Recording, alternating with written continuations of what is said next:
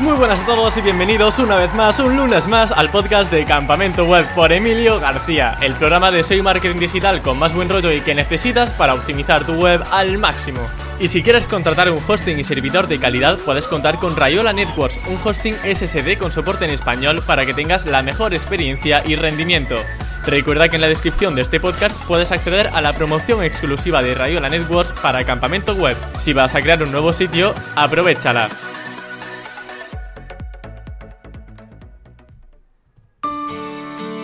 Montar páginas web y posicionarlas está muy bien, pero ¿qué os parece si esta semana tratamos un tema igualmente interesante relacionado con YouTube?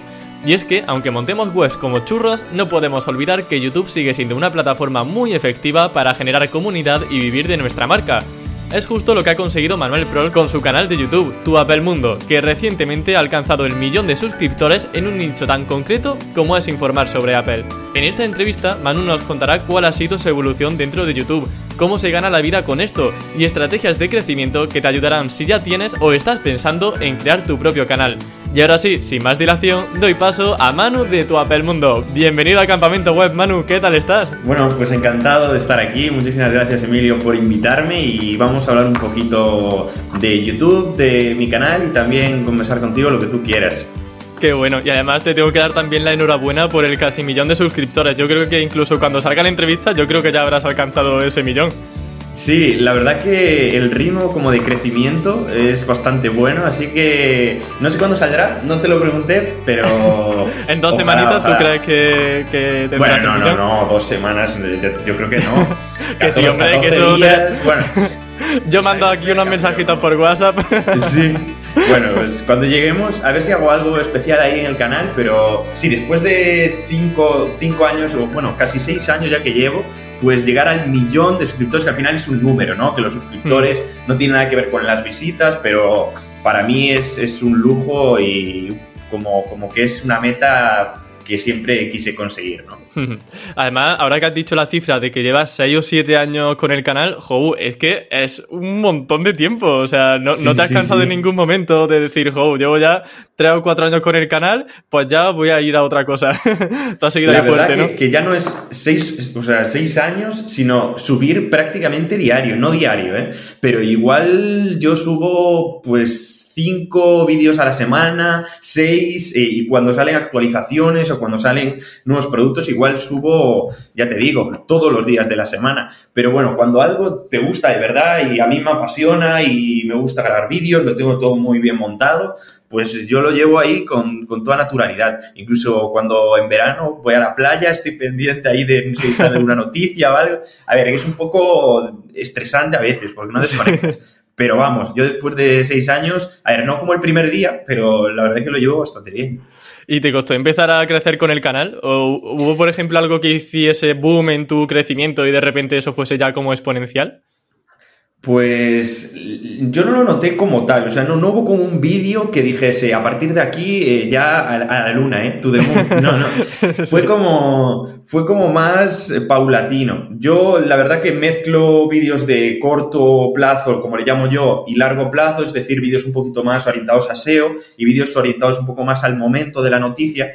Entonces, eh, sí que es cierto que cuando hay como una actualización muy grande, que llega mucha gente nueva, o cuando hay un lanzamiento, imagínate, de un nuevo iPhone, sí que noto que a partir de ahí, las primeras horas de cada vídeo, pues se suma más gente. Entonces, fue un crecimiento como muy paulatino, poquito a poco, y no hubo como un cambio radical, pero yo creo que al ir, al ir mejorando poquito a poco la calidad de los vídeos eh, y, y conociendo un poquito más al público al que te diriges, pues yo creo que eso fue como el cambio. O sea que para ti, digamos que tener también un nicho en específico es una de las cosas más importantes para que un canal pueda crecer tanto como el tuyo, ¿no? ¿Hay alguna cosa más también que recomienda a alguien que quiera empezar tu canal de YouTube y te quiera tener como ejemplo? Wow, eh, eh, le diría muchas muchas cosas, ¿eh? Para empezar, hay pues este es el momento.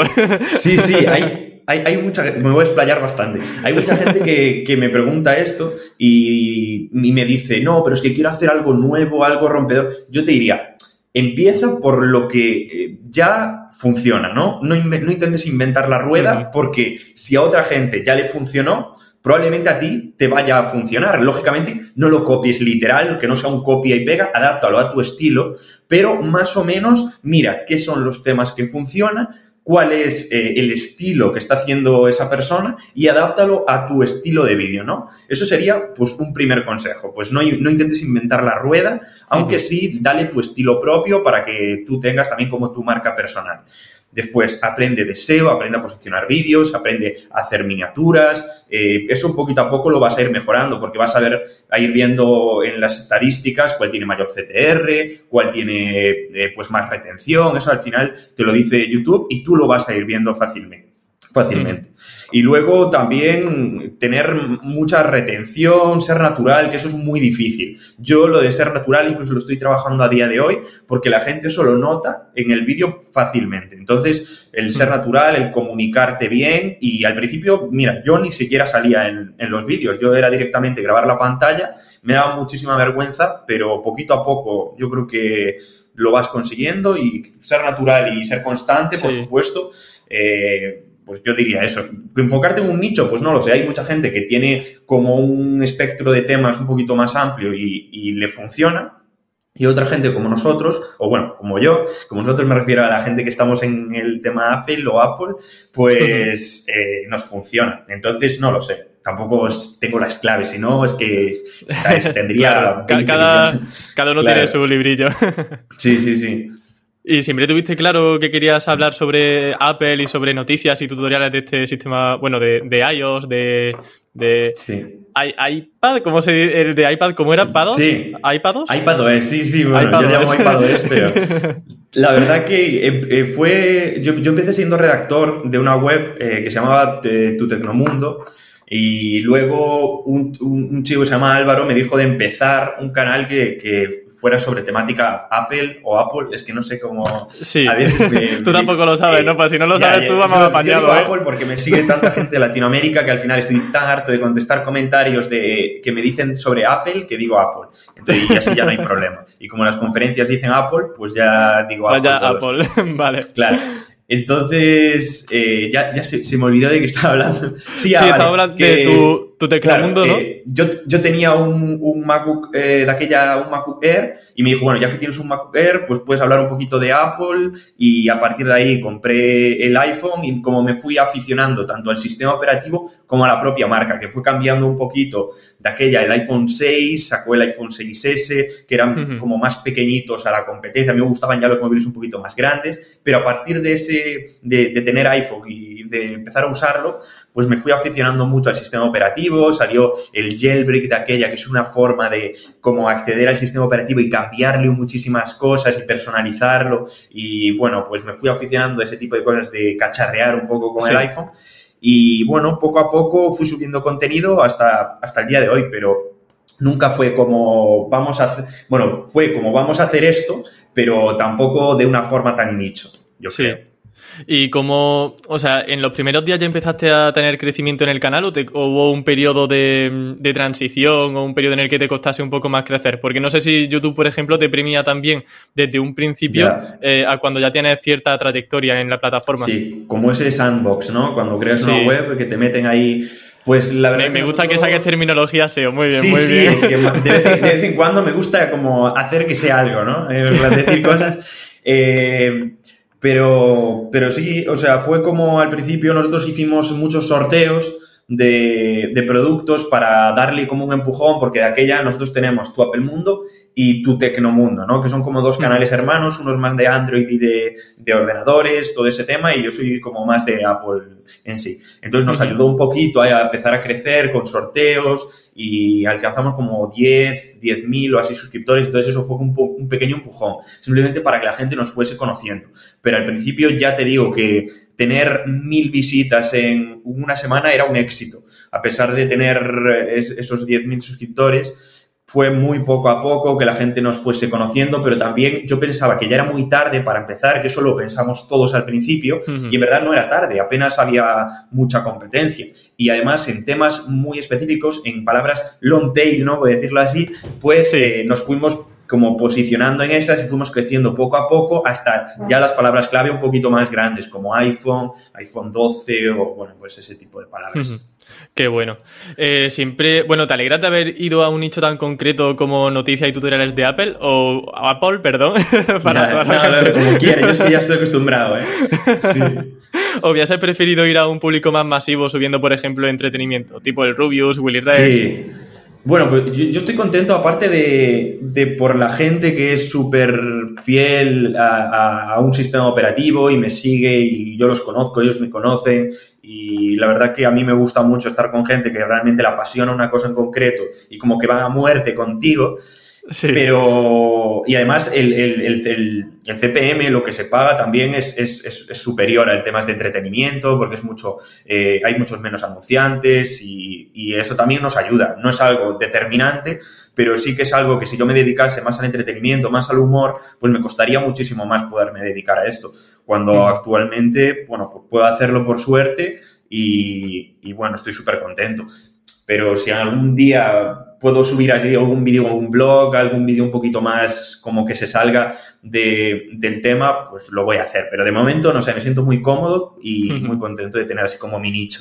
Sí, y que bueno, también he leído por Twitter que de vez en cuando te van parando por la calle, ¿no? O sea que sí, sí, ya eres. De hecho, el otro, día, el otro día fuimos a la sierra aquí en Madrid a tomar algo, bueno, a comer, y, de hecho, el camarero al final nos, dio la cuenta y me dijo, joder, tu cara, tu cara me suena, porque a mí no me dicen como a los famosos, tú eres, no, a mí me dicen primero, tu cara me suena, y luego, bueno, y, ya mis amigos, claro, ya le dicen, sí, sí, sí, eh, eh, sube, sube vídeos a YouTube, pero el chico me conoció por TikTok y me llamó la atención ah. porque...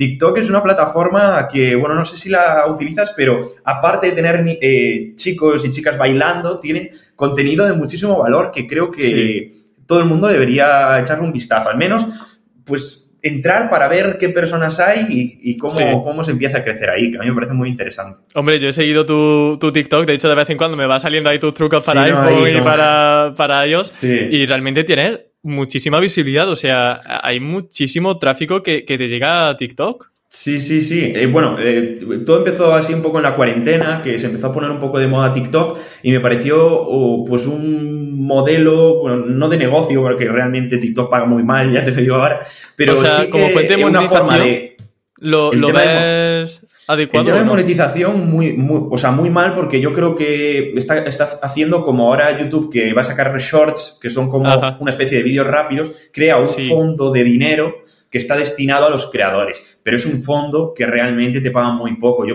no, no, no sé si se pueden decir cifras, igual no se pueden enseñarlas, pero decirlo así. Imaginaos, yo como 5 millones de, de, visitas en TikTok a lo largo del mes, igual te pagan 60 euros, algo así. Bueno, no Un lo sé. ruina, ¿no? o sea, una ruina total. O sea que no, no, la gente que está en TikTok ya te digo yo que no lo hace por dinero, menos los, los chavales estos que tienen, no sé, 100 millones de visitas que por lo menos se sacan algo ahí pero los demás no, los demás hacemos un poquito por visibilidad. Y también este año quiero meterle un poquito más de calidad porque mis vídeos, a ver, actualmente son un poco así artesanos, ¿no? Me grabo, yo aquí, la luz en TikTok es dificilísimo controlarla porque va su rollo el, tema de la grabación en TikTok, no es como en YouTube aquí que puedes poner como tus focos y ya sales bien, pero no, en TikTok es un poco más lío. Y quiero mejorar un poquito la calidad, pero bueno, subo contenido que yo creo que le gusta a mucha gente y lo malo de TikTok es que tienes que tener mucha retención, o sea, la retención es la clave. Necesitas, si subes un vídeo de un minuto, que el 60% del tiempo la gente esté viendo. Entonces es bastante difícil también controlar eso. Pero bueno, de todo se aprende y ya después de cinco años... Yo creo que son expertos, prácticamente. o sea, que realmente lo hacen por eso, por visibilidad, ¿no? Y luego imagino, no sé si han visto que, por ejemplo, el canal se haya visto beneficiado por esa visibilidad en TikTok, o son plataformas que van un poco de forma independiente. Pues es, muy difícil como traquear un poco, porque de momento no, deja eh, en YouTube ver exactamente de dónde viene esa gente, si viene de TikTok o no.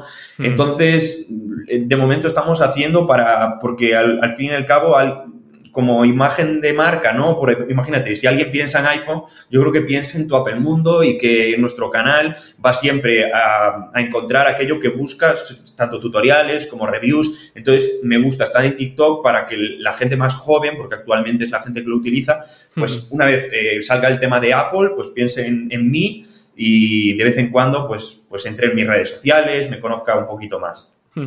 Has mencionado también el tema de la retención, que digamos que eh, has dicho eso, que en TikTok es el factor número uno para que tu vídeo se viralice y en YouTube efectivamente pues también es uno de los factores de posicionamiento, pero yo creo que no tiene tanto peso, ¿no? Porque yo tengo vídeos que están posicionados bien, pero que no tienen tampoco una retención del 100% y la gráfica hace plum, se desploma en los primeros segundos. Es que, es que yo creo que es mucho dependiendo de la media de tu sector. Yo estuve hablando hace poco porque cuando tienes como a partir de los 100.000 o algo así, te dan como una content, eh, content manager de, Google, de, YouTube. Entonces estuve hablando con ella, una chica muy maja que trabaja en Londres y me estuvo enseñando estadísticas, le estuvo haciendo preguntas. A ver, ella no es SEO, ella no tiene nada que, no conoce un poco la red neuronal o el algoritmo, pero sí que me dijo un poquito las estadísticas comparando con la media de los canales de mi temática. Entonces me ayudó mucho a entender, por ejemplo, eh, en qué vídeos tengo más TTR y por qué, en qué, cuánta retención es la de la media de mi sector, porque ellos igual sí que ayudan a posicionar tu vídeo en función del, de, la retención de tu sector, no solamente de todos los vídeos que hay. Entonces, también depende de la competencia que haya para esa palabra clave. Si eres el único vídeo, pues aunque tenga poca retención, igual te lo posiciona bien. Es que eh, ya te digo que, en esto es todo un poco eh, prueba y error. Yo no, tengo la red neuronal o este algoritmo ni, si lo supiera, vamos, sería la hostia. Tendrías ya 5 millones. ya, sí, sí. Comentabas que, bueno, la chica de, YouTube en este caso te, dio alguna, algunos comentarios, por ejemplo, relacionados con miniaturas. ¿Cuáles, son esos, ¿cuáles fueron esos comentarios? Pues, bueno, en verdad esta, esta, esta chica lo que hizo fue como un resumen eh, de, el año pasado y este año en, en el mismo como semestre. Creo que hizo semestre y me fue ayudando a ver las diferencias que había, el crecimiento que había en algunas cosas, eh, el tiempo medio de reproducción, si había subido o bajado, pero lo de las miniaturas fue muy interesante porque me ayudó a ver, por ejemplo, bueno, eh, lo eh, que, que, mi cara era muy importante que apareciese en la miniatura, porque la gente, las, las miniaturas con mayor CTR eran las miniaturas donde aparecía mi cara, porque si había, por ejemplo, para una palabra clave, personas que tenían una cara en la miniatura y personas que no, la gente probablemente eh, tendía a clicar en las miniaturas donde había una cara. Pues eso eh, me llamó la atención y eh, lo estoy implementando poquito a poco, pero tampoco quiero abusar, porque hay veces que hacer miniaturas a mí tampoco se me dé súper bien, pero no quiero que sean tan repetitivas, de que aparezca siempre mi cara. Entonces voy combinando. Genial. ¿Y cómo la haces? O sea, ¿qué programa de, edición utilizas? ¿Photoshop, Canva? Yo es que antes utilizaba Photoshop. Bueno, antes, al principio de todo utilizaba el, gratis, no sé, que es como un. Bueno, no me... Un online, ¿no? Una herramienta online puede no, ser. No, GIMP, GIMP. ah, GIMP. Y luego utilicé Photoshop y ahora nos cambiamos a, Affinity Photo. Affinity Photo creo que es de ah, Mac. Y sí, está como optimizado al, al, M1 y ya lo vimos un poco como, como como futuro y a mí me gusta mucho. Es muy parecido a Photoshop, tiene, no sé si tiene lo mismo, tiene menos tutoriales por si quieres buscar algo, pero bueno, eh, a mí como me acostumbré, eh, tengo atajos y, funciona bastante bien, yo estoy súper contento. Pero hay gente que utiliza también Pixelmator y el tema de las miniaturas para mí pues es, fue una evolución muy importante porque antes yo hacía las miniaturas como más eh, artificiales y cada poco a poco las intenté hacer como un poquito más naturales. Que se vea mi mano, que, lo que imagínate si este móvil quiero que la gente vea que yo tengo el móvil y que lo que va a ver es lo que aparece en la miniatura. Y bueno, jugando un poco, para mí la miniatura es un complemento del título, siempre. Hmm. No puede ser una repetición del título, sino un complemento, que la gente vea, por ejemplo, eh, eh usas mal Spotify, bueno, uno de los pocos últimos vídeos, ¿no? Entonces, en la miniatura pongo, así sí, ¿no? En plan, si lo, si lo usas mal, así es como tienes que utilizar. Entonces le dejas con un poquito el sabor de boca de, de a ver, cómo, cómo, cómo lo tengo que utilizar bien, ¿no? Para que entre en el vídeo. Qué bueno. Aquí hay tres cosas que a mí me han gustado especialmente lo que has dicho. Lo primero, eh, el tema de que sea un complemento, porque efectivamente replicar lo que hay en el título es como tener la oportunidad de seguir generando duda en la miniatura, porque vas a poner lo mismo que ya has escrito en el titular. Sí, es difícil, ¿eh? pero para mí es lo, lo correcto.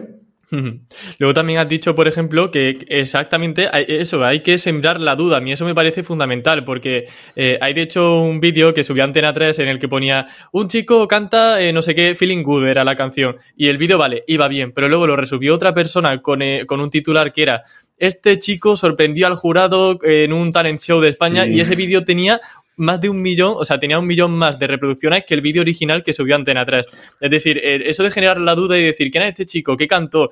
Todo eso eh, es que influye muchísimo en el CTR del vídeo. Sí, sí, a ver, es lo que yo digo, que hay, eh, no intentes inventar la rueda, a veces intentamos como darle muchas vueltas y lo que funciona actualmente, nos guste o no, porque hay gente que igual no le gusta tanto este tipo de título o de miniatura, pero realmente si quieres de tener éxito, de que tus vídeos tengan visitas o quieras vivir un poco de esto, tienes que ir adaptándote y no, y no hay otra. Nos guste más o menos, la gente tiende a hacer clic cuando le siembras esa duda tanto en el título como en la miniatura. Y creo que es importante pues adaptarte al, a, la gente, porque al fin y al cabo es lo que YouTube, mucha gente critica a YouTube, pero YouTube eh, es lo que es porque responde a lo que quieren sus usuarios.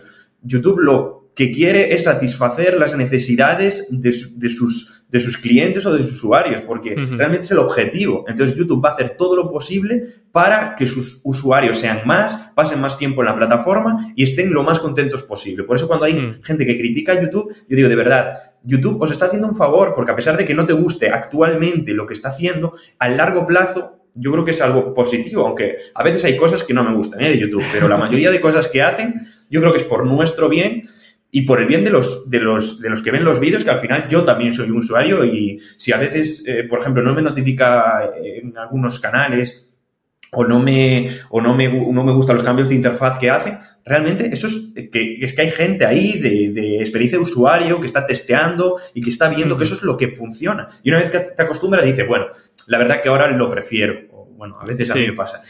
Ah, eh, una de esas funciones que tuvieron mucha polémica fue el tema de la campanita, ¿no? Que ahora los suscriptores no la avisan si no tiene la campanita y si no tiene habilitadas las notificaciones dentro de su móvil. ¿Siente entonces que con esto el número de suscriptores es tan importante como antes? Para, es que yo, yo, creo que yo creo que sí. Y, lo digo por, por, por, experiencia, ¿eh? O sea, al fin y al cabo, un poco cómo funciona, o lo que yo entiendo cómo funciona la red neuronal de YouTube es al principio, YouTube le enseña tus vídeos a una parte de, tu audiencia o de tus suscriptores o de gente que acaba de ver hace poco tus vídeos. Entonces, se lo enseña a una parte y si esa parte responde bien al vídeo, tiene buen CTR, eh, tiene buena retención, bueno, no sé qué parámetros utiliza, lo vuelve a ampliar y lo vuelve a enseñar a una parte un poquito más grande. Si funciona bien, lo vuelve a, enseñar y, si funciona mal, pues va, va reduciendo. Eso, eso, es una manera de, que los usuarios estén constantemente eh, o, o que YouTube sepa que están atentos a lo que subes y que le gusta.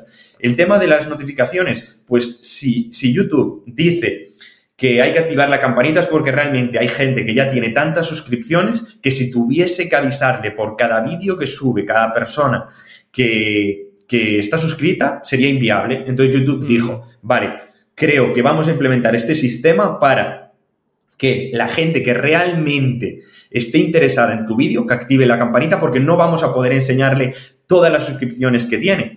Entonces, mm. para mí es un sistema que es, bueno, pues un poco peor del que había, pero vamos, si la gente ya no visita la pestaña de suscripciones, pues la de inicio es la que manda la pestaña que te aparece. Y para mí es, un sistema que, bueno, es el que hay. No se puede eh, mandar notificaciones a todo el mundo porque hay gente que tiene muchas suscripciones. Yo tengo igual 200 suscripciones. Entonces... La verdad que no mola, ¿no? Tener una notificación por cada vídeo nuevo. sí, y además YouTube yo creo que sabe y, y lo tiene probado de que no funciona y la gente no estaba accediendo a las notificaciones o no le interesaba tanto, por eso ya no manda tantas notificaciones como antes. Es que a veces los youtubers no queremos que notifique nuestro vídeo siempre a los usuarios, pero igual no les interesa siempre nuestros vídeos. Entonces YouTube aprendió a base de test A-B o a base, o a base de un montón de, pruebas de que las notificaciones no, igual no funcionan o las notificaciones de mail no funcionan, porque yo creo que antes sí que enviaban por mail incluso una notificación. Bueno, y entonces, eh, al final ya te digo que YouTube intenta hacer lo mejor para nosotros, aunque no nos gusta al principio. Vale, bueno, un mensaje, un mensaje muy positivo. Los de Google estarán aplaudiéndote ahora en su, ca no, no, no. Sí, a, mí, a mí los de Google ya te digo que, o sea, me da igual el tema de que este, y yo, yo creo que estarán haciendo bien su trabajo y para eso supongo que se les va. No creo que estén ahí a ver cómo podemos eh, joder más a, los, a los youtubers para que tengan. No, yo entiendo que estarán diciendo, ¿Cómo? Vamos a implementar cosas que a la comunidad le guste para que estén más tiempo en YouTube y puedan ver más a los creadores. Vamos, eso es, si no es que el modelo de YouTube el modelo de negocios iría al, traste. Y no creo que sea así, vamos. Quiero ser optimista en ese aspecto. Yo también, yo la verdad que me he sumado a tu opinión. Hay que ser optimista en este sentido, que si no, nos vamos todos a Twitch y dejamos aquí YouTube solo. Claro, el tema es que en Twitch, a ver quién, a ver quién, a ver quién me descubre a mí en Twitch. Porque Twitch, como buscador, es que es lo que no se puede día con alguna gente. Twitch está muy bien, pero para que alguien te conozca en Twitch, vamos, yo me abro 200 cuentas antes en TikTok que en Twitch, porque en este caso TikTok, coño, puedes llegar a un montón de gente que te puede ir conociendo y a partir de ahí puedes como funelizarlo, ¿no? Decir, un poco sígueme en Instagram, sígueme en YouTube, porque allí subo contenido de, más valor, de más tiempo, y ahí ya puedes decir, pues ahora que ya os gusta mi contenido, veníos a, Twitch y hablamos un poquito más con calma de cualquier tema que os interese. Claro, porque el nivel de descubrimiento que hay en Twitch para nuevos creadores es muy pequeño. Eh, es que no te pueden encontrar. Tú te vas a Ibai, te vas al Rubius, te vas a Willy, o sea, los que conoces, pero realmente ahí no hay ni. Vamos, la gente no busca en Twitch. El nivel, no hay como tendencia para encontrar realmente a un, a un creador de contenido nuevo. Siempre premian A, los lo importantes, a los que están ahí en, el top, en la cima. Es que, a ver, claro, el modelo de negocio, es que es lo mismo. El modelo de negocio de Twitch al final es uno, eh, suscripción, bueno, tiene un montón de, donaciones, suscripciones, eh, publicidad, pero le interesa que siempre aparezcan los que, más, los que más usuarios tienen. Porque al final son los que mejor lo están haciendo, los que más entretienen y no tiene un sistema de buscador como YouTube que te da como una respuesta a los que estás buscando. Por ejemplo, tú buscas eh, almacenamiento lleno en iPhone y entonces, bueno, tú vas a tener la respuesta y al final Google está intentando responder a la intención de usuario. Pero en Twitch la gente no precisamente no entra para buscar nada relacionado con tutoriales y con cosas, o sea que... ¿Cómo hacer una tortilla de patatas? y me voy a Twitch, pues no, no es el plan. Sí, claro, es que... Vamos, si, si consigues tener mucha gente en YouTube que te siga por tortilla de patatas, si te vas a Twitch igual lo, tienes éxito, ¿sabes? Porque hay mucha gente que está fidelizada, pero vamos, Twitch me parece que es como la opción perfecta para monetizar a tus usuarios o a, tu, a la gente que te sigue y quiere que sigas haciendo tu trabajo, pero me parece que es muy difícil para crecer. Vamos, yo no se lo recomendaría a nadie. Sí, yo coincido al 100%. Y siguiendo un poco por la línea de YouTube, ¿qué cosas ves que haces mejor ahora que antes? Porque hay una cosa que me está gustando especialmente y que es que al final se nota una gran mejoría en tu canal y eres consciente además de todos esos cambios que has ido realizando. Así que si puedes compartirnos algunos de esos aprendizajes que has tenido durante todos estos años, yo creo que sería genial. Sí, a ver, yo, yo, creo que fue como una mezcla un poco de, de, de, todas las cosas, ¿no? Por ejemplo, a mí me gusta siempre ser el, primero en subir cualquier tema, si sale una actualización me gusta ser el primero siempre, eh, si, sube, si sale un iPhone me gusta ser el primero en tenerlo, a veces no lo consigo, pero eh, porque creo que ahí radica un poco también el, el valor de, de, mi canal, ¿no? El poder ofrecer contenido eh, lo más rápido posible, de mayor calidad, y una de las cosas que mejoré fue eso, un poco el tiempo a la hora de organizar mi setup para grabar de una forma un poco más rápida los vídeos. Lo segundo, eh, eh, bueno, pues tema de audio, tema de, vídeo, que me queda mucho por mejorar, ¿eh? pero creo que poco a poco estoy creando como un ecosistema que me gusta trabajar aquí, me gusta cómo se ve el vídeo y poco a poco pues voy cambiando cositas y eso la verdad que me ayuda y la gente la verdad que lo agradece. Y después el tema también de las miniaturas, poco a poco estoy aprendiendo también a, a ver qué, qué, es lo que más le gusta a la gente y lo que a mí también me gusta que vean en la miniatura y cambiando un poquillo algunas cosas. El tema de los títulos, a lo largo del tiempo fue cambiando un poco la orientación de, de esto y estoy haciendo títulos un poquito más llamativos, que, que, a la gente pues, pues les, les, les, interese más. Y pues no sé, ser más natural también, que es algo que siempre se me olvida, pero quiero como transmitir esa naturalidad en los vídeos y poco a poco yo creo que voy mejorando. Al principio era muy artificial, leía todo y tenía como un guion muy establecido. Y actualmente hay gente que tiene como un teleprompter ahí que lee... Yo no, yo me marco aquí en el móvil algunas cosas de las que quiero hablar y como las actualizaciones prácticamente siguen como un patrón, entonces siempre voy mirando y voy como hablando de, esos temas. Sí, yo creo que aquí sí podemos sacar un gran aprendizaje y es que se aprende haciendo. Es decir, eh, mucha gente dice, bueno, yo es que no voy a ser un buen youtuber o a mí no se me da muy bien lo de las redes sociales. Joe, haz 30 vídeos, haz 60 vídeos o, ponte 6 o 7 años como, como es tu caso para ir evolucionando y llegar al final a ese millón y conseguir ese objetivo. De hecho, lo, más difícil es empezar, ¿eh? Empezar, que la, para mí fue duro en ese aspecto de que me daba vergüenza decirle a mis amigos que tenía un canal porque teníamos 30.000 subs y me daba vergüenza.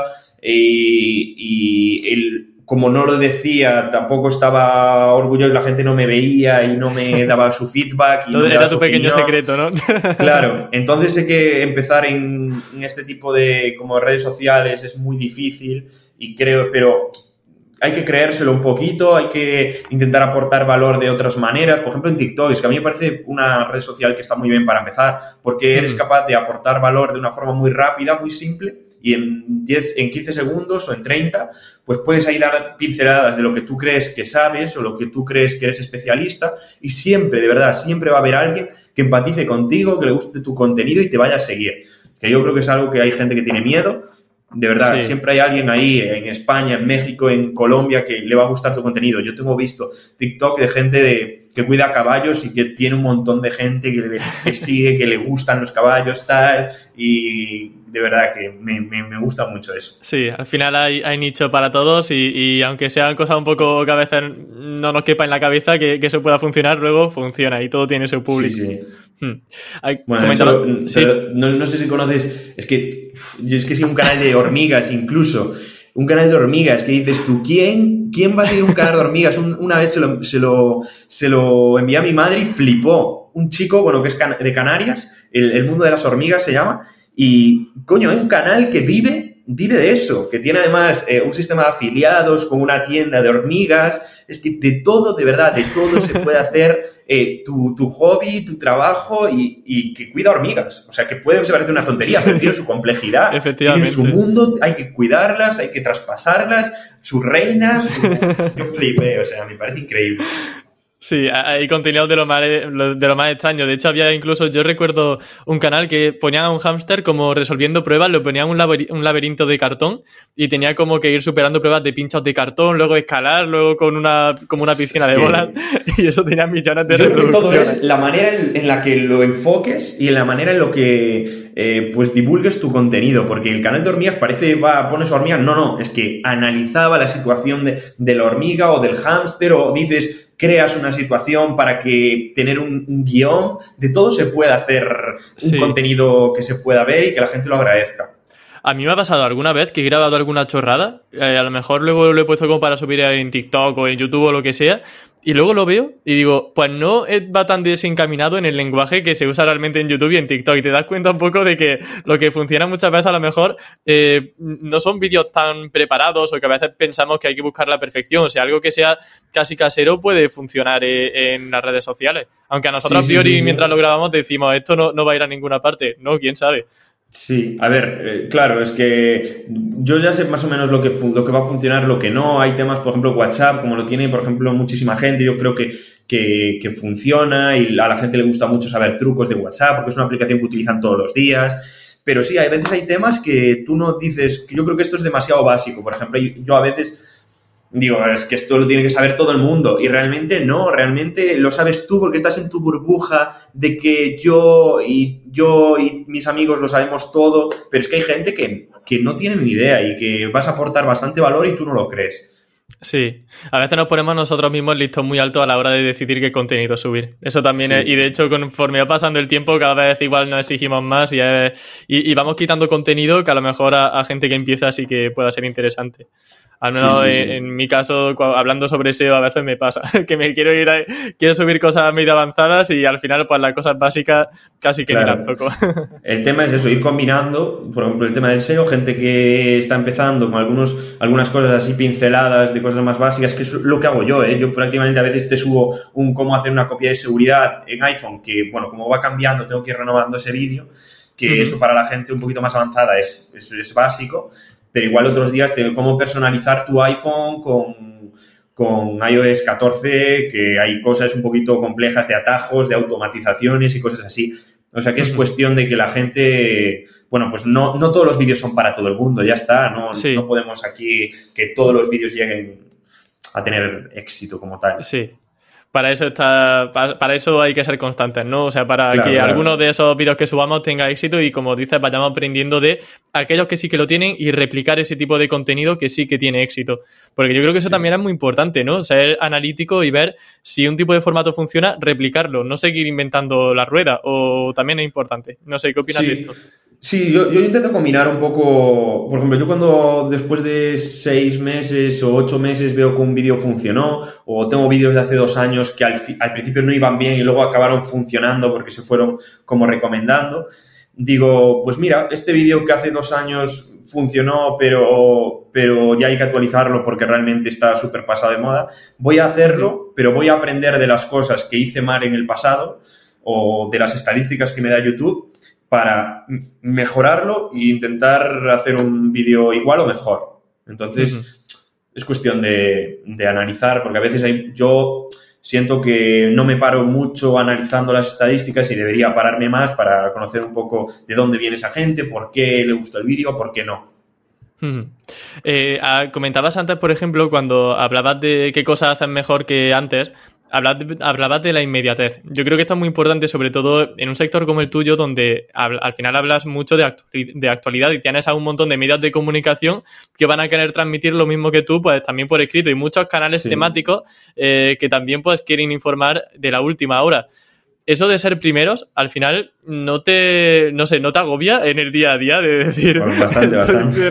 debo estar pendiente de aquí todo el rato de Apple, de Apple. Sí, sí, sí. De hecho, bueno, yo ya tengo un sistema, no, no lo digo, no lo quiero decir por si acaso, pero tengo un sistema que, bueno, yo estoy enterado de, de prácticamente lo que pasa al momento o si estoy durmiendo prácticamente al momento. Entonces. Tienes un topo en eh, Apple. No, a ver, no, es nada de Apple, pero sí, sí que, bueno, intento enterarme lo antes posible de todo. Y hay días, por ejemplo, esto hace años yo no lo hacía, salía una actualización y va, ya lo subiré mañana. Pero hay años, bueno, el año pasado, hace dos años, yo ya prácticamente subía, intentaba estar al tanto de todo y las actualizaciones en Apple, bueno, tú no lo sabes, pero pues sobre las 7 de la tarde, 6 de la tarde, suelen salir, porque en Estados Unidos son como las 12 de la mañana, entonces suelen salir a esas horas. Entonces, yo en verano igual suele salir lunes, martes y miércoles a veces. Entonces estaba un lunes en la playa a las 6 y 45 y estaba refrescando Twitter, porque yo sigo a muchísima gente en Twitter y estaba refrescando. Incluso, bueno, tengo notificaciones y imagínate, estás en la playa con tus amigos jugando una pachanga ahí al fútbol en la, en la orilla y a las 7 de la tarde sale una actualización que tú no, tenías preparada ni, ni sabías y yo lo que hago es cojo, me levanto, me voy a mi casa y me pongo a grabar la actualización. Eso un lunes o un sábado o lo, o lo que sea, que te digo que al final es un nivel de compromiso que la gente dice, ah, bueno, pues sí, un nuevo vídeo, un nuevo vídeo, pero no sabe lo que hay detrás de ese nuevo vídeo. De que yo estuve ahí buscándome la vida, incluso el internet, yo, bueno, soy de Grove, de un pueblito de Galicia, entonces en mi casa no hay buen internet. Tengo que utilizar datos, pero a veces los datos no son tan rápidos porque no no te dan toda la velocidad. Bueno, tenía que ir desde mi casa, la de mi tía, a subir con fibra allí el vídeo en, la moto. Yo iba en la moto y desde, lo, desde fuera de, su casa, porque no estaba en ese. Bueno, tengo hecho cada cosa para ser el, primero en subir el vídeo o para ser de los primeros que es, es, de locos. Pero bueno, al final eso se refleja en que la gente le interesa mucho ese tipo de vídeos y yo sabía que iban a funcionar. Y la gente al final te lo agradece, siempre pone muchas gracias por ser el primero en, en compartir este vídeo, por compartir esta información siempre aquí y la gente, yo siempre, de hecho los primeros 5 o 10 minutos estoy respondiendo comentarios porque es la gente que entra de primero y es la que, gente que siempre saluda, muchas gracias, tal, entonces siempre intento corresponder. Qué guay, qué guay. Y al final entonces, ¿cuánto tiempo le dedicas al canal a la semana, por ejemplo, o cada día? Pues es que depende mucho, porque yo siempre, también cuento las horas que estoy buscando información, leyendo noticias. Claro, todo eso yo eh, entiendo que hay que tomar buscando ideas. La fase de documentación. claro, la gente piensa que la mayor parte de los vídeos son, son grabando y editando y bueno, es mitad y mitad con buscar ideas, con estar informado y con leer mucho también, porque los blogs son los que al principio se enteran de todo. Los canales de YouTube podemos enterarnos de cosas, pero prácticamente nunca tenemos la primicia de, las cosas, porque somos como divulgadores masivos de, información. Pero vamos, que, que siempre, siempre estoy atento a, a todo y yo diría que yo me pongo aquí a las 9 de la mañana, como también teletrabaja mi novia, pues prácticamente coincidimos y a las seis y media hago diferentes cosas. ¿eh? No estoy todo el día en el canal, tengo como otras cosillas por ahí que me gusta hacer, pero a las seis y media de la tarde, siete, si sale una actualización, lo que hago es me tomo después de comer una pausa de no trabajar y esa pausa después la, llevo a partir de las 7 de la tarde, que es cuando sale una actualización o sale una noticia importante. Pero Manu, las actualizaciones, te, ¿no? la, actualizaciones te tienen, te tienen un poco... Sí, sí, bueno. Actualizaciones, eh, noticias de última hora del iPhone 13, ahora que va a salir. Es que al final son temas que como le interesan tanto a la gente, a mí me gusta estar muy, muy informado. Sí, que luego la gente lo agradece, ¿no? Como decía, estar ahí en el, en momento. Sí, a mí, también me gusta, pero sí que es un poco, bueno, te lo dicen todos los youtubers que se dedican a esto, un poco estresante. Si quieres hacer lo que hago yo, ¿eh? que hay gente que a lo mejor sale una actualización y dice, bueno, pues ya mañana ya la hago, no pasa nada, que es otra forma de, a lo mejor la hace con más detalle, yo la tengo que hacer un poquito más rápido y no entro tanto en profundidad. Bueno, es otra forma de, sí, formas distintas de operar. ¿Y cómo sabes de qué hablar? Porque imagino, a ver, con actualidad, al final sí que entiendo que documentándote, viendo Twitter la última hora de cada, o último minuto, ¿no? Como decíamos en la playa de los temas. Pero si no es de actualidad, tirando más a keywords y temas de cómo posicionar un vídeo en YouTube para alguna palabra clave, ¿cómo encuentras esas keywords temporales que quieras tratar en el canal?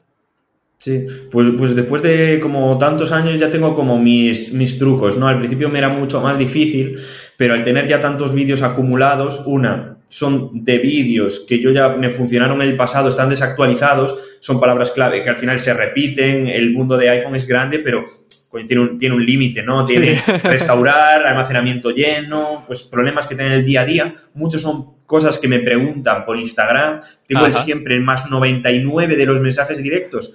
Eso siempre está lleno y de ahí siempre saco ideas. Y siempre digo, mira, en vez de contestarle a esta persona, lo que voy a hacer es, como ya me lo preguntaron varios, voy a hacer un vídeo y así, pues ya no solo contesto a esa persona, sino que contesto a todo el mundo.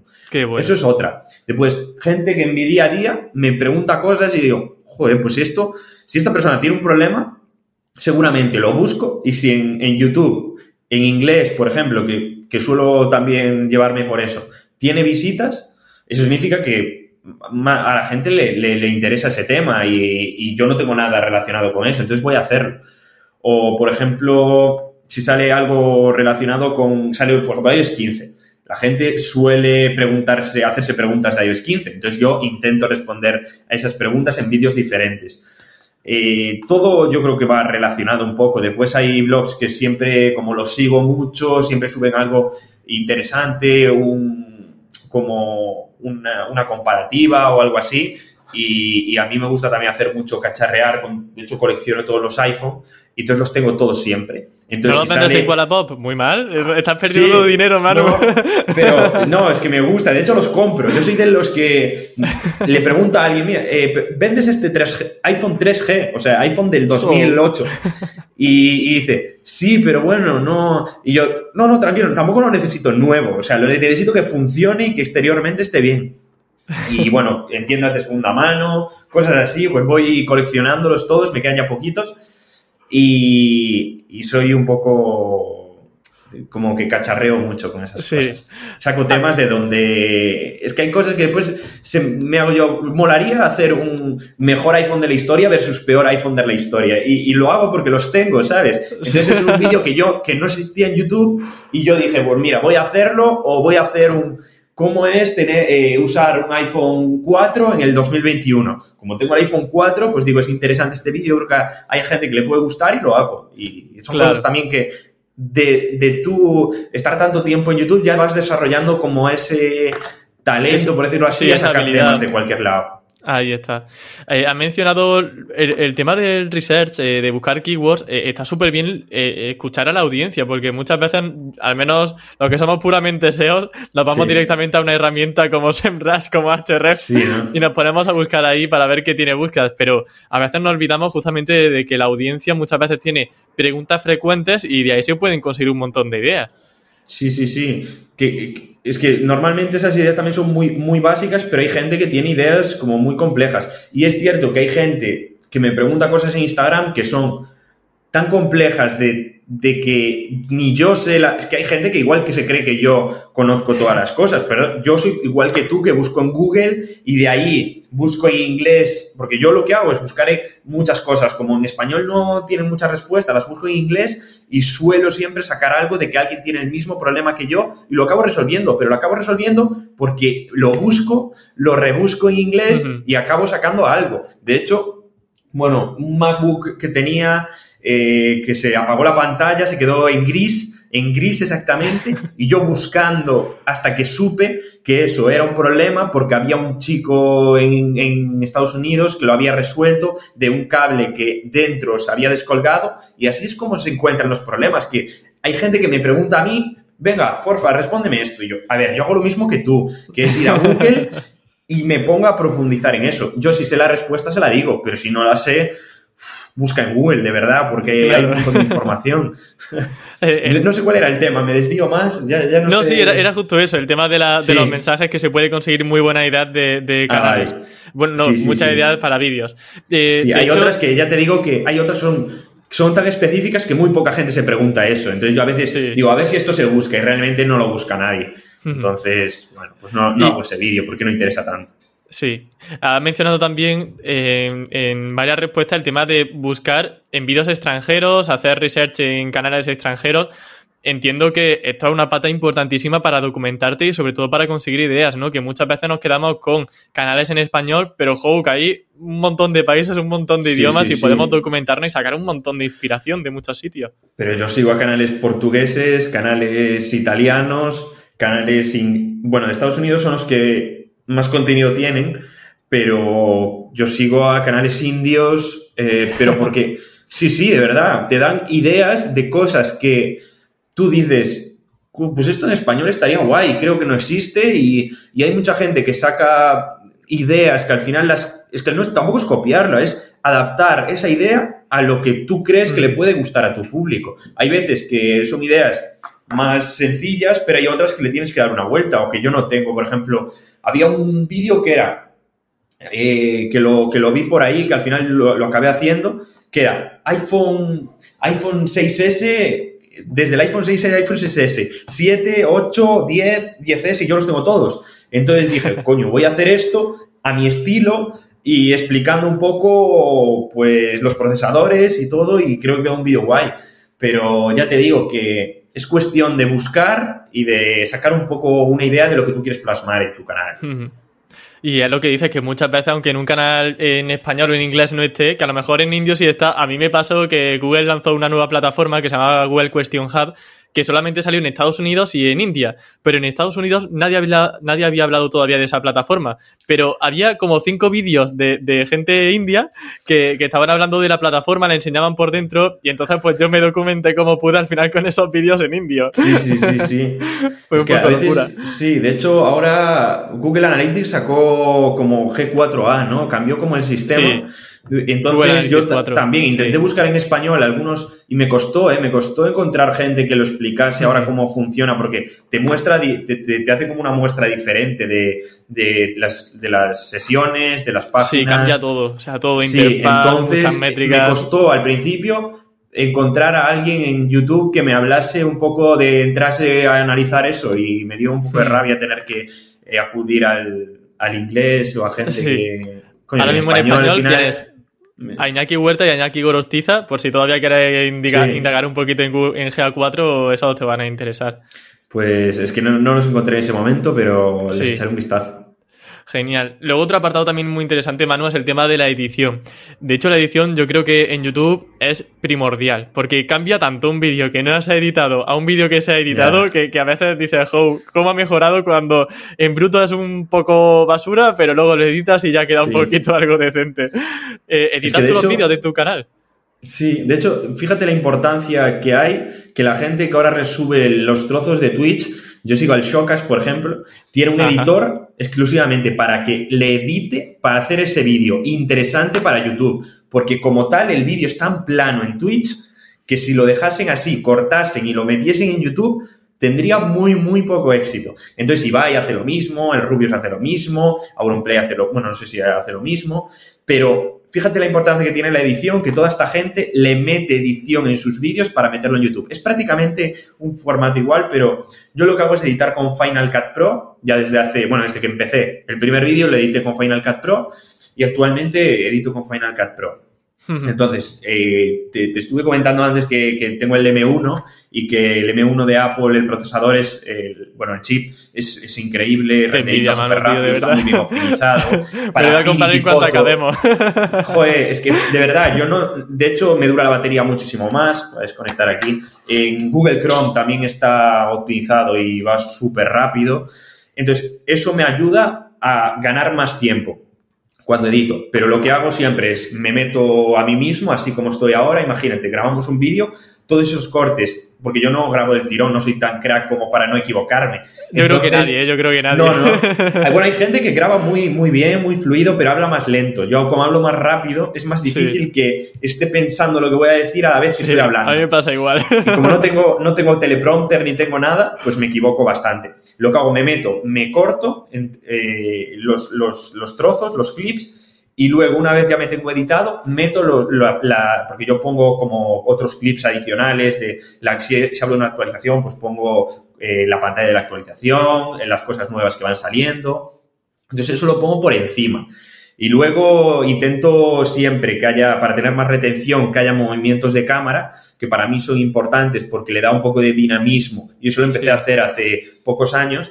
Al vídeo de esto, eh, como es el eh, Romo Alfonso, esto lo hacía mucho, ¿no? Esto de, bueno, para mí es demasiado exagerado, pero yo hablo de cosas un poquito, claro, un poquito más naturales, entonces intento poner como ampliaciones para que la gente vea que el vídeo está constantemente en movimiento y eso le da bastante retención. Y qué más, eh, la música, yo la verdad que pongo música bastante baja, no me gusta ahí poner música muy alta, entonces la, eh, pongo la música y al final un poco que suba la música y para que termine el vídeo y, ya está. Después exporto en 4K, no sé si es un, parámetro que YouTube esté valorando más o menos, pero bueno, yo, yo, yo ya lo subo en 4K y luego creo que si la gente en algún momento lo valora, yo ya tendré todos mis vídeos pasados en 4K. ¿Y qué más? Pues poquito más. Eh, intento sacar la miniatura directamente de, me grabo a veces pues 5 segundos con lo que quiero que vaya a salir en la miniatura, corto ese, esa parte y la exporto como TIF, bueno, o algo así, que es el formato de Affinity, y así ya lo tengo todo como mucho más optimizado y a partir de ahí trabajo la miniatura. Y no sé qué más. Algunos transiciones, bueno, yo no juego mucho con las transiciones, porque, eh, no lo sé, mm, me, quita como bastante tiempo y a veces pues no, no las veo, pero también tengo transiciones personalizadas, a veces meto alguna y después de texto suelo meter también así como algunos textos, mm, pero eso depende un poquito de si tengo más tiempo o menos tiempo. Ajá. El tema de la música suscita normalmente mucho interés. ¿Dónde encuentras esa música sin copyright? Pues mira, nosotros teníamos una plataforma que antes la utilizábamos, ahora ya no la utilizamos, pero descargué bastante música de ahí. A ver, espera que la tengo por aquí. Ben Sound, ¿hay algo que recomiendan muchos eh, youtubers? sí, no, hay, bueno, no, la tengo por aquí, pero era una plataforma donde puedes eh, quitar tanto clips de vídeo así que la gente sube, que sin copyright, como música. Entonces de ahí saqué alguna y luego la de YouTube, sabes que también tiene, pero la de YouTube es un poquito básica. Y Epidemic Sound también es una suscripción pero realmente yo no suelo cambiar mucho de música. Entonces, ya desde hace tiempo tengo mis canciones descargadas sin copyright y suelo ir utilizándolas, variando poquito a poco. También no tengo como secretos. Vale, si quieres esta herramienta que ahora mismo no tenemos a mano, eh, me la pasa luego y la subimos, por ejemplo, en recursos para el vídeo y para el podcast. Sí, sí, es es de suscripción también. Y eso sí, lo malo es que una vez dejas de pagarla, esas canciones vuelven como a, no sé cómo lo detectan, pero vuelve, no puedes utilizarlas. Ah, es un poco entonces no la pongo. Entonces, Claro, yo creo que es que te digo porque es un poco rara en ese aspecto. Vale, entonces, vale. Yo recomendaría Epidemic Sound, que en su momento está muy bien, es una de suscripción, y gratis la de YouTube misma, porque luego hay otras, otras webs que de verdad dicen que son canciones sin copyright pero son horribles. O sea, yo no se lo recomiendo a nadie. Entonces, la de YouTube, bueno, pues si investigas mucho, encuentras canciones que están bien. No te vayas a populares porque te encontrarás con las canciones de todo el mundo. Vete así, investiga un poquito y ahí encontrarás alguna canción guay. ¿Y cuánto suele tardar en editar esos vídeos? Sí, a ver, depende. Si, si, es de un poco de temas de iPhone, de hardware, cosas de analizar, tardo bastante más. Igual tardo cuatro horas o así, porque en tema, bueno, editar menos. Editar igual tardo dos horas o dos horas y media, porque tengo que juntar todos los clips, eh, clasificarlos, es un poco más difícil.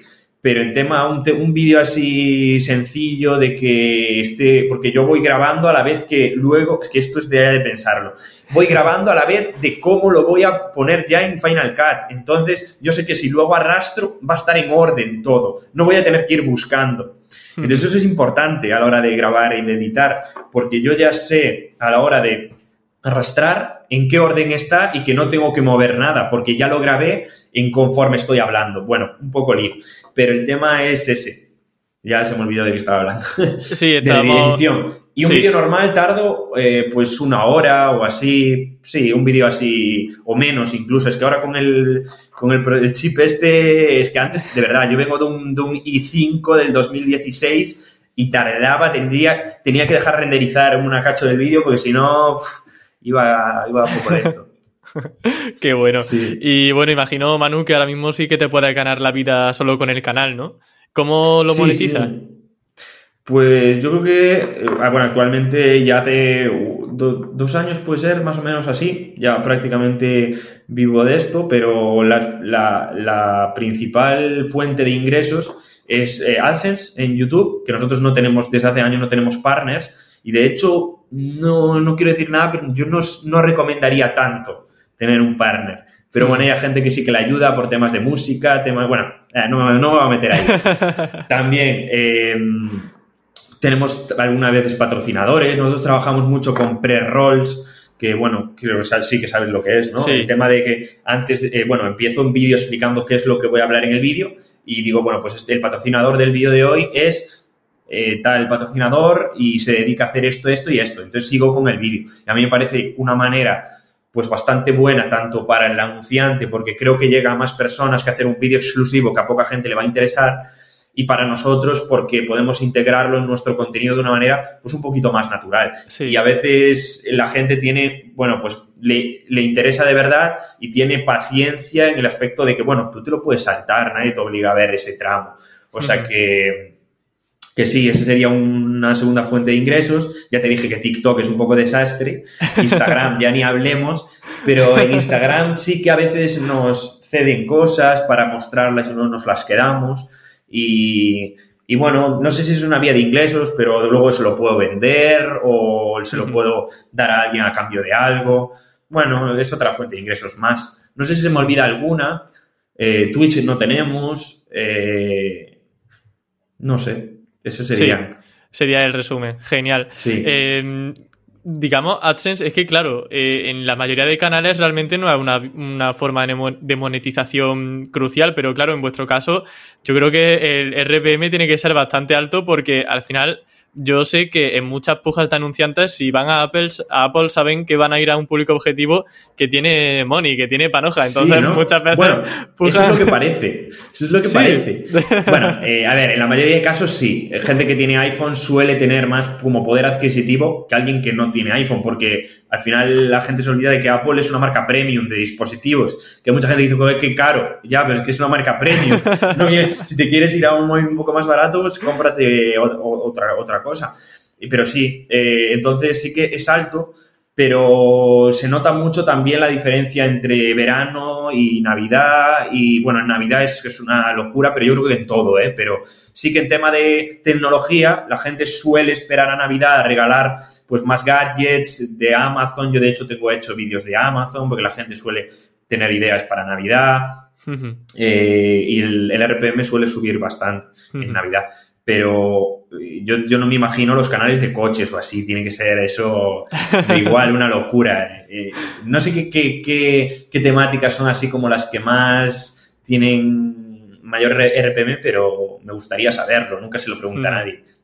Bueno, también dependerá mucho del país también, incluso del ah, propio, del propio vídeo en sí. O sea, Sí, sí, es que a veces la gente me pregunta, y bueno, ¿cuánto ganas o cómo se paga en YouTube? Y es que depende de, mira, depende de dónde te vean, de cuánto del vídeo vean, depende de, en ese momento, en esa época del año, las pujas de anunciantes que haya, depende de eh, la temática de tu canal.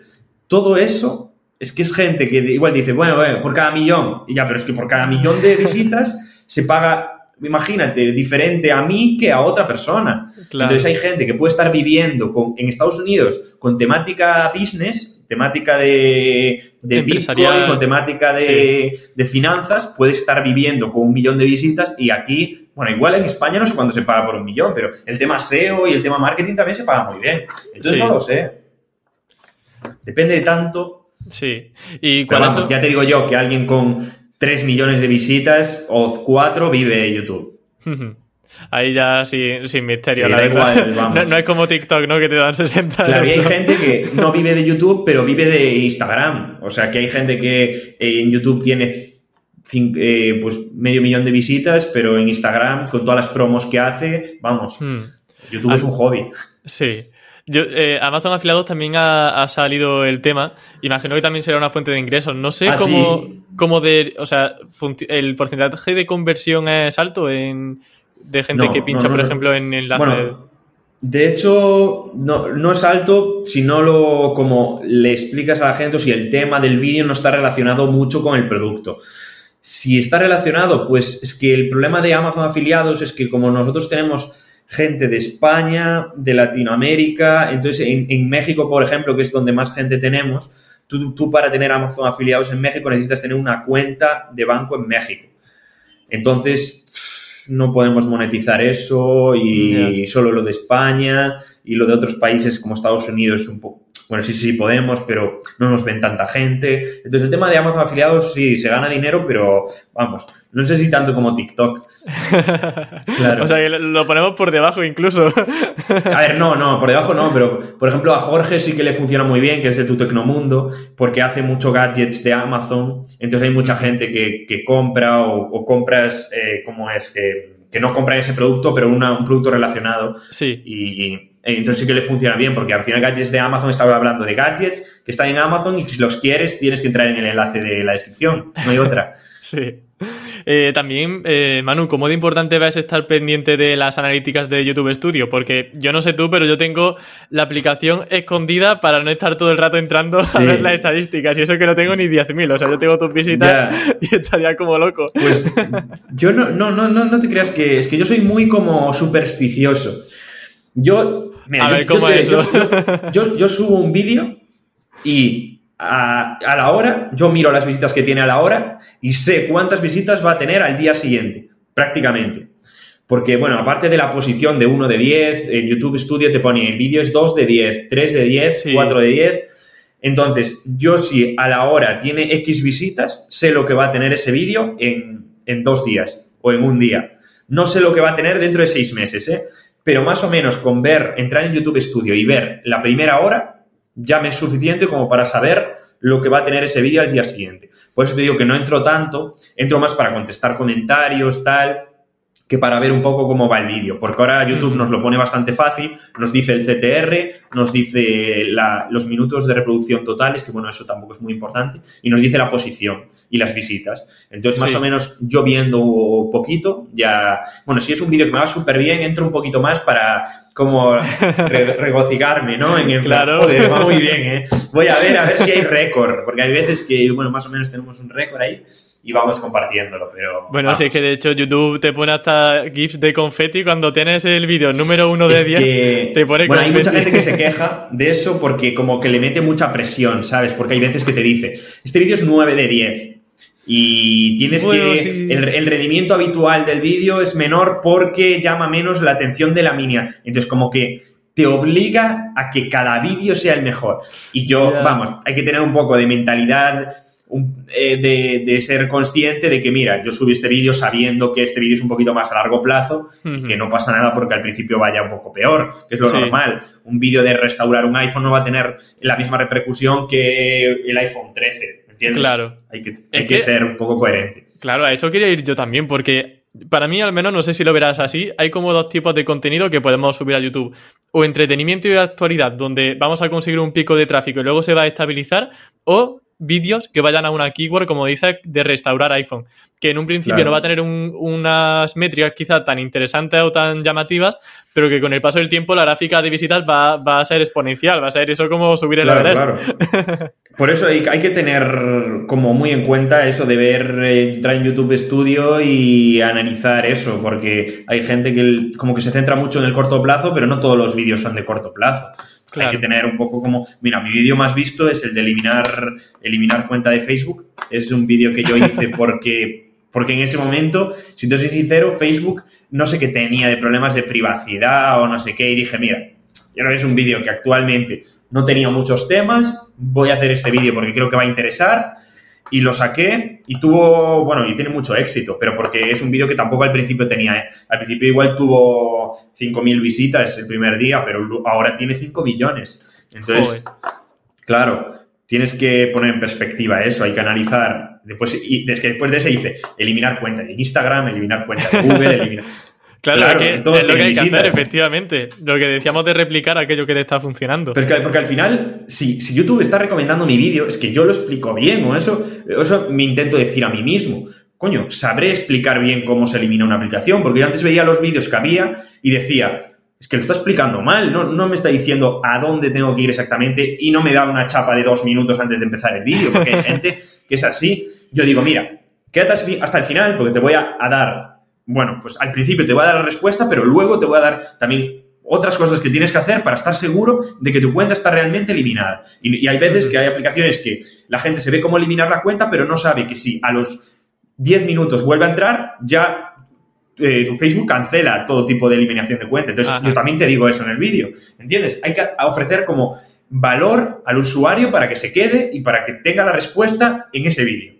Sí, esto... Y por supuesto, que valore el vídeo y que deje un comentario si le funciona. Eso ya... y si no, que no diga nada. Claro. Y si no, intenta salirte, pero no entrar en otro vídeo y que te guste. Ya sería... Claro. Qué bueno. Y eh, aquí también, eh, digamos, ha salido un tema muy interesante que sería el tema de la introducción, que dice que, o sea, el beneficio que va a tener el usuario viendo el vídeo, que va a encontrar, por ejemplo, al final, eh, cómo hacer las introducciones de tus vídeos para conseguir ese engagement y que la gente no se vaya en los cinco segundos, porque eso es algo importante. Es difícil, Es difícil porque, claro, si lo dices todo al principio, eh, pierdes un poco que la gente se vaya yendo, ¿no? Conforme va avanzando el vídeo. Pero si lo dices al final, la gente te mete un dislike porque te estás alargando mucho. Entonces lo que tienes que hacer es ir dando pinceladas para ir aportando valor, pero tampoco diciéndolo todo. Es decir, yo, por ejemplo, si son aplicaciones, a veces hago aplicaciones para iPhone. Lo que hago es intercalando una aplicación que yo creo que va a ser muy interesante con una aplicación que no es tan interesante. Porque la gente cuando llega a una aplicación que ya no le es muy interesante, pasa a la siguiente. Entonces, yo lo que hago es ir, pues, eh, como tirando y estirando un poco la, como la cuerda. Pero lo que suelo hacer al principio es decir, mira, yo en este vídeo te voy a enseñar esto y esto y no va a ser lo típico que vas a encontrar en otro canal. No va a ser, no te voy a explicar lo básico, por ejemplo, con trucos de WhatsApp. Yo no le digo, mira, estos son los trucos que vas a encontrar en los 200 otros canales que te acabas de ver. No, estos trucos de realmente son avanzados, son para gente que ya tiene un conocimiento y vas después de este vídeo vas a tener un conocimiento bastante avanzado de la aplicación y realmente yo tengo que cumplir eso yo le voy a decir trucos que realmente le van a aportar valor. Entonces intento buscar los trucos más complejos que hay, trucos que son también positivos para la gente, y voy diciéndolo intercalando esos trucos a la vez que, voy, bueno, pues hablando un poco más en profundidad de ellos. Pero siempre como con dinamismo. Yo hablo bastante rápido para que la gente ya vaya. Incluso ahora yo utilizo últimamente mucho la opción de por dos en un vídeo y la utilizo bastante. Y creo que la gente, si mi vídeo se, se, aburre, que le dé la opción de por dos y que lo vea más rápido. Que ya, ya lo va a ver rápido, ¿eh? Sí. ya ya no, va a enterarse de casi de nada, ¿no? Quizás de... Bueno, por dos no. Yo lo pongo a 1.25, 1.5, pero es que hay gente que habla muy lento. Entonces yo le meto ahí que si no, no da tiempo, ¿no? A verse los 100 vídeos que hay que verse al día. claro, bueno, yo, yo, es que me veo yo qué sé, yo es que soy un... Es que como me gusta tanto YouTube, como me gusta ver vídeos en YouTube, comprendo, creo que bastante bien la plataforma. Porque sé lo que me gusta ver, entonces yo hago lo que a mí me gustaría ver. Sí, eso es muy importante también porque justamente lo que decías de satisfacer al usuario va muy ligado a, incluso al SEO web, el tema de la intención de búsqueda, ofrecerle al usuario aquello que está buscando e incluso algo muy importante que has dicho que es saber lo que hay ahora mismo posicionando. Es decir, yo no puedo hacer un vídeo a ciegas sin saber lo que hay ahora y cómo puedo hacerlo mejor tengo primero que documentarme, ver qué está posicionando, qué miniaturas incluso está usando la competencia para hacer una que pueda destacar incluso. O sea, que se aprende tanto de la competencia que yo lo veo importantísimo lo de analizarla antes de ponerte a grabar.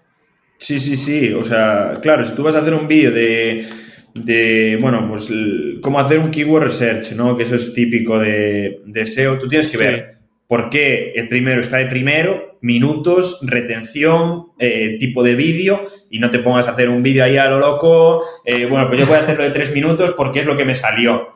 No, no, o sea, si eso quieres hacerlo al principio, vale, pero con los años te vas a ir dando cuenta de que esa no es la forma de hacer el vídeo. Claro, que si los cinco vídeos del top 10 tienen a lo mejor, eh, bueno, los cinco vídeos del top 5 tienen a lo mejor una duración de 10 minutos, no hagas uno de media hora o uno de dos minutos. Claro, que a lo mejor es extraño. Y se salta de la media. Em, ya para finalizar, eh, Manu, ¿te vas a comprar el iPhone 13 o te vas a esperar al 14? Imagino que ya pues, con tu afán pues de coleccionismo. Por, suerte, este año tengo, bueno, no, diría patrocinador, pero alguien que me cede los, los, los iPhone, que es Catwin, que es el mayor distribuidor de, de, iPhones de Apple en, Europa. Es la mejor tienda, yo creo que existe. estoy aquí metiendo un poco de. Sí, sí, No, pero. Y, y, entonces me ceden los iPhone 12 y por suerte este año no, no tuve que comprarlos, pero estoy muy agradecido a que me, a que me los dejen. Pero aún así los acabaría comprando porque soy, soy un adicto a, a coleccionarlos, pero porque luego les saco rendimiento. ¿eh? Yo, si, si no tuviese un canal de YouTube, probablemente tendría un iPhone 8 y estaría ahí la, más de tranquilo. Pero eso, eh, me lo voy a comprar y yo creo que va a ser un éxito como Apple está reventando en resultados últimamente. Sí. Y ¿Inviertes en bolsa, Manu? es muy positiva. ¿Perdón? ¿Inviertes en bolsa? Eh, pues, pues no, en, en, bolsa actualmente no, porque soy muy negativo con ese tema actualmente. Pero en Bitcoin sí, en criptomonedas. Yo soy muy pues últimamente escucho muchos podcasts, sí, muchos te invitado en uno, de hecho, hablando ¿no? del sigo, tema. Sigo muchísimo, ¿eh? ¿eh? me gusta mucho. Y la economía en general, yo estudié ADE y después hice un máster en marketing digital, pero siempre estuve ligado al mundo de la economía, de que me gusta saber por qué hay países que se vive mejor que otros y, y las razones, ¿no? De forma totalmente objetiva, sin entrar nada en política ni nada, por qué los países eh, tienen más calidad que otros países o por qué hay países en África que no, que no funcionan o cuáles son los, las razones de, algunas, de algunas situaciones económicas. Siempre me gustó mucho eso, pero claro, ese es un tema ya que daría para otro... Para otro podcast, sí, sí. Sí. y, el tema de. Eh, has dicho justamente que eh, los iPhone, por ejemplo, los adquieres, pero también porque le va a dar un rendimiento. Imagino que era muy ligado también a aprovecharlos para eh, crear el, canal de YouTube, ¿no? Para grabarte los vídeos.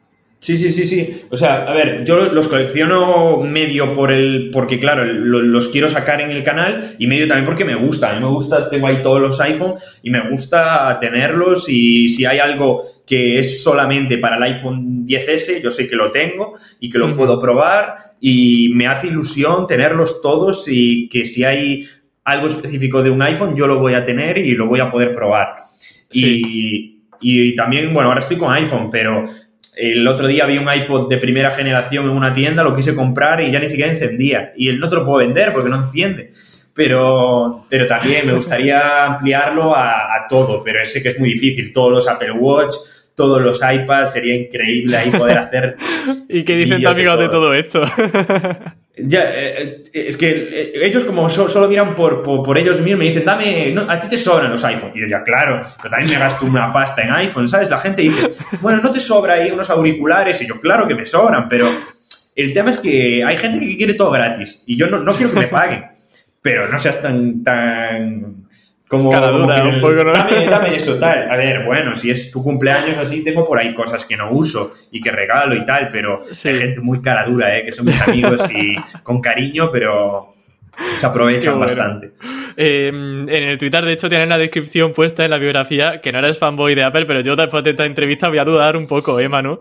A ver, es que, claro, yo, yo considero fanboy a alguien que no critica nada, ¿eh? Que si Apple mañana, por ejemplo, los AirPods Max, que salieron con un precio carísimo, que yo siempre lo dije, que pues puedes defender si son su gama de precios, que son muy premium, pero a ver, son caros, ya está, es que objetivamente son caros comparado con la media de los auriculares de calidad alta, lo siento. Entonces, eh, yo como, como fanboy diría, bueno, no, porque eh, la competencia más o menos tiene los mismos precios y son de, sin argumentos, no. Yo, yo a mí me gusta, cuando hay que criticar a Apple, coño, poner argumentos encima de la mesa y decir, esto me gusta, esto no me gusta, y eso yo no lo considero ser un fanboy. Es cierto que luego alguien me dice, ¿qué móvil me compro? Y le digo, pues mira, el iPhone 7 está bien, o el iPhone...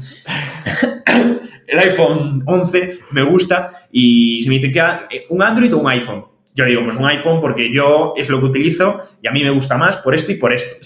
Pero no le digo iPhone solo, no, no. Mi madre yo le regalé un Pixel 4A y está contentísima. Entonces que, que, no pasa nada. Genial, genial. También que eso, cada móvil tiene que adaptarse a lo que busca la persona y a qué uso le va a dar. Yo, yo me compré el iPhone 12 Pro Max, pero para grabarme los vídeos, y mis amigos me empezaron a criticar de una manera, digo, pero vamos a ver. Sí. la locura. Es que hay gente que también critica los iPhone, pero Tío, eh, hay, muchas, hay muchas, muchas cosas que no estás teniendo en cuenta. Son caros al principio, pero hay que, ver, hay que verlo como una inversión. Yo claro. le digo a alguien, si te vas a comprar un iPhone para escribir en WhatsApp, para sacar fotos, pues cómpratelo, te, te va a ir bien. Pero no creo que le vayas a sacar todo el partido de lo que cuesta. Por eso yo a mi madre le regalo un Pixel 4A y no le... Bueno, aunque mi padre sí que me, me, quitó un iPhone 6, que luego me tuve que comprar otro iPhone 6 para tener todos los iPhones. Va a tener que ponerlo en una caja fuerte, que no te lo sigan robando. Pero bueno, no pasa nada. Se lo perdono.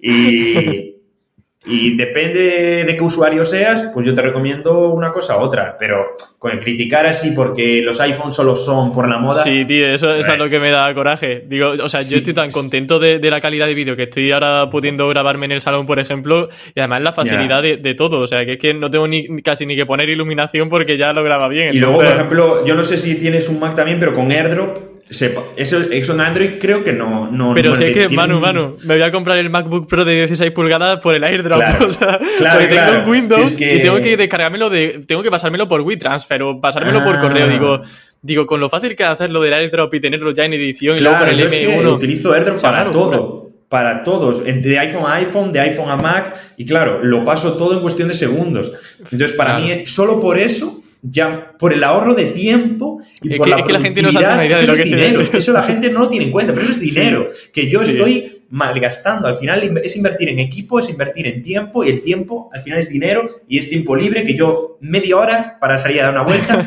prefiero que, que, ahorrarme 100 euros, de verdad. Totalmente. Yo poco a poco, de verdad, Apple me está consumiendo y ya mismo, ya mismo me voy con un canal que luego tiene cosas que, yo tampoco recomendaría tanto, ¿eh? Por ejemplo, hay gente que ahora salieron los ERTA, que son estos casitas pequeñitas que puedes buscar objetos. Pues igual no los recomienda todo el mundo, porque hay gente que no pierde cosas con tanta facilidad que otras. Pero vamos, que Apple es caro, vale, comparado con las gamas un poquito más, más medias y bajas, pero si tú te compras algo de Apple, estás seguro que te va a funcionar bien y cuando tengas un problema va a haber una persona ahí que va a estar en el teléfono, que tú le llamas y te va a intentar resolver el problema. Y si tú lo vendes de segunda mano, probablemente lo vendas más caro que cualquier otro Android que te puedas comprar. Pero estos son argumentos o actualizaciones que tienen actualizaciones de más años. Pero vamos, que estaríamos aquí esta mañana. Sí, bueno, pues después de esta cuña publicitaria hacia Apple, sí. despedimos, despedimos el podcast. Ha sido un verdadero placer tenerte en Campamento Web, eh, Manu. Eh, he aprendido muchísimo y sobre todo ha sido un podcast súper ameno, al menos para mí, así que espero que te lo hayas pasado muy bien aquí. Sí, sí, sí. Bueno, muchísimas gracias a ti, Emilio. Y, nada, encantado de poder compartir un poco de mi experiencia en YouTube, que ya te digo que no tengo la razón en todo, probablemente haya cosas que me haya equivocado, pero bueno, al menos di mi opinión y así la gente se puede tener un poco la idea de a qué se dedica tu Apple Mundo y cuál es mi papel ¿no? en YouTube. Genial, pues muchísimas gracias, Manu. Un abrazo. Gracias a ti.